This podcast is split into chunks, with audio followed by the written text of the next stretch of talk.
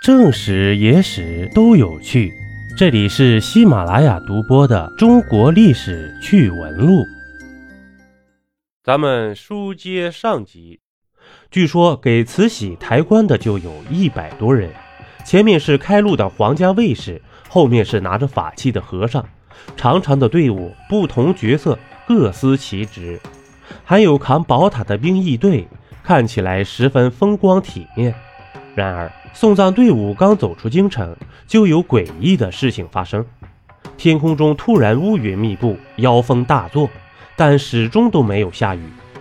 最让人惊出一身冷汗的是，送葬队伍中的纸人在大风中摇摆，甚至竟露出了诡异的笑容。这种场面让沿街的老百姓都不敢再张望，纷纷回到家中。然而，可怕的还在后面。由于路途遥远，送葬队伍整整走了五天，在快到东陵时，送葬队伍里散发出一股恶臭般的气味。当队伍中的人查看气味究竟从何而来的时候，他们看到慈禧的棺材正在渗出血水。要知道，慈禧都已经死了一年了，怎么可能还会流血呢？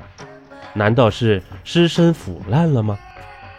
但按照慈禧的性格，生前是绝对不会容忍自己百年后的遗体遭受到损害的，所以在慈禧死后，李莲英就命高人给老佛爷的尸身做了防腐处理。首先是为慈禧准备了一口纯金丝楠木的棺材，为此砍伐了大量的陵墓，然后经过长途跋涉运到京城，光是运费这一下就耗费了十几万两白银。等到运到京城后，还要请能工巧匠仔细雕琢，最后只保留上好的木料。整口棺材打造下来，预估算价值在上百万两左右。而且棺里面还放置着大量的防腐材料和香料，也就是说，不可能出现尸体发臭的情况。于是，当时有很多人猜测，不仅是由于慈禧生前作恶多端，祸国殃民，死后遭到了天谴。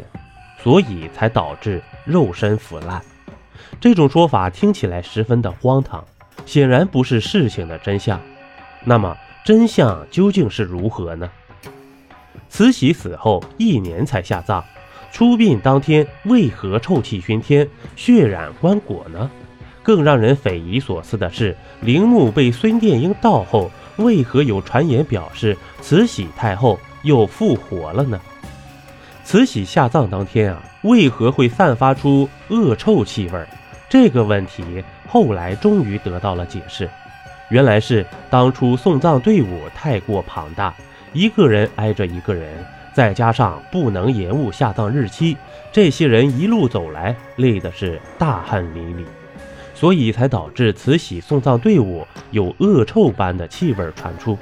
说白了，就是他们的汗水、汗臭味儿。几百号人的汗水夹杂在一起，那味道确实很重。而棺材中渗出血水这个问题，太监李莲英在临终前也给出了解释。他表示，当初在慈禧下葬之前，自己忍不住打开了棺材，结果发现棺内角落里堆积了好几只七窍流血的老鼠，老鼠血浸满了棺材，顺着缝隙便渗了出来。那么，这些老鼠又是怎么来的呢？为什么都死在了棺材里呢？要知道，慈禧死后，棺材一直放在密室中，既没有下葬，也没有封棺，而这中间也难免会有看管不当的时候。有些老鼠在吃供奉食物时，被棺材中的防腐香料所吸引，爬了进去。然而，这些香料都不是一般的香料，具有一定的毒性。结果老鼠吃完之后，直接就毒死在了棺材当中。到了慈禧尸身下葬之日，棺盖随即也被钉死。于是这才有了一路棺内滴血的诡异景象。想必当时的李莲英生怕因此遭受责罚，便严密封锁了消息，直到其临终前才敢说出了真相啊！二十年后，大军阀孙殿英炸毁了慈禧的陵墓。当士兵们撬开棺盖时，眼前的一幕让所有人都震惊地张大了嘴巴。只见慈禧太后面容姣好，栩栩如生地躺在棺材里，宛如刚睡着了一样。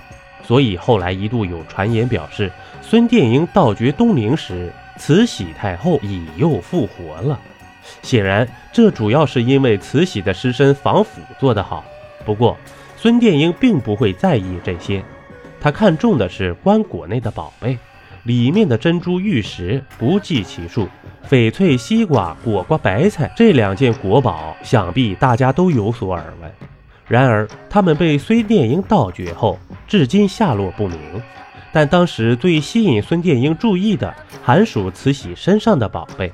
只见慈禧头上戴着一顶由无数珍宝砌成的、价值千万两白银的凤冠，口中含着的是一颗硕大的夜明珠。传闻这颗夜明珠能使尸身保持鲜活而不腐烂。孙殿英取出这颗珠子后，珠子上直接射出一道绿色寒光，这道寒光非常耀眼，甚至在夜晚百步之内可以照见人头。然而此时，慈禧的尸身迅速开始变得干瘪腐烂。等到孙殿英回过头来，慈禧全身已经长出了白毛，那景象啊，非常的恐怖。但孙殿英根本不在意这些，随即将慈禧的尸身直接扔了出去，然后将墓中的宝贝全部洗劫一空。这个生前奢靡的老太婆，此后却落了个盗墓掘棺的下场，真是令人唏嘘不已。而至于那些所谓诡异的传闻，最终也得到了科学的解释。一杯故事，一口酒。这里是历史绞肉机，我是金刚经。本集播完，感谢收听订阅，咱们下集呀，不见不散。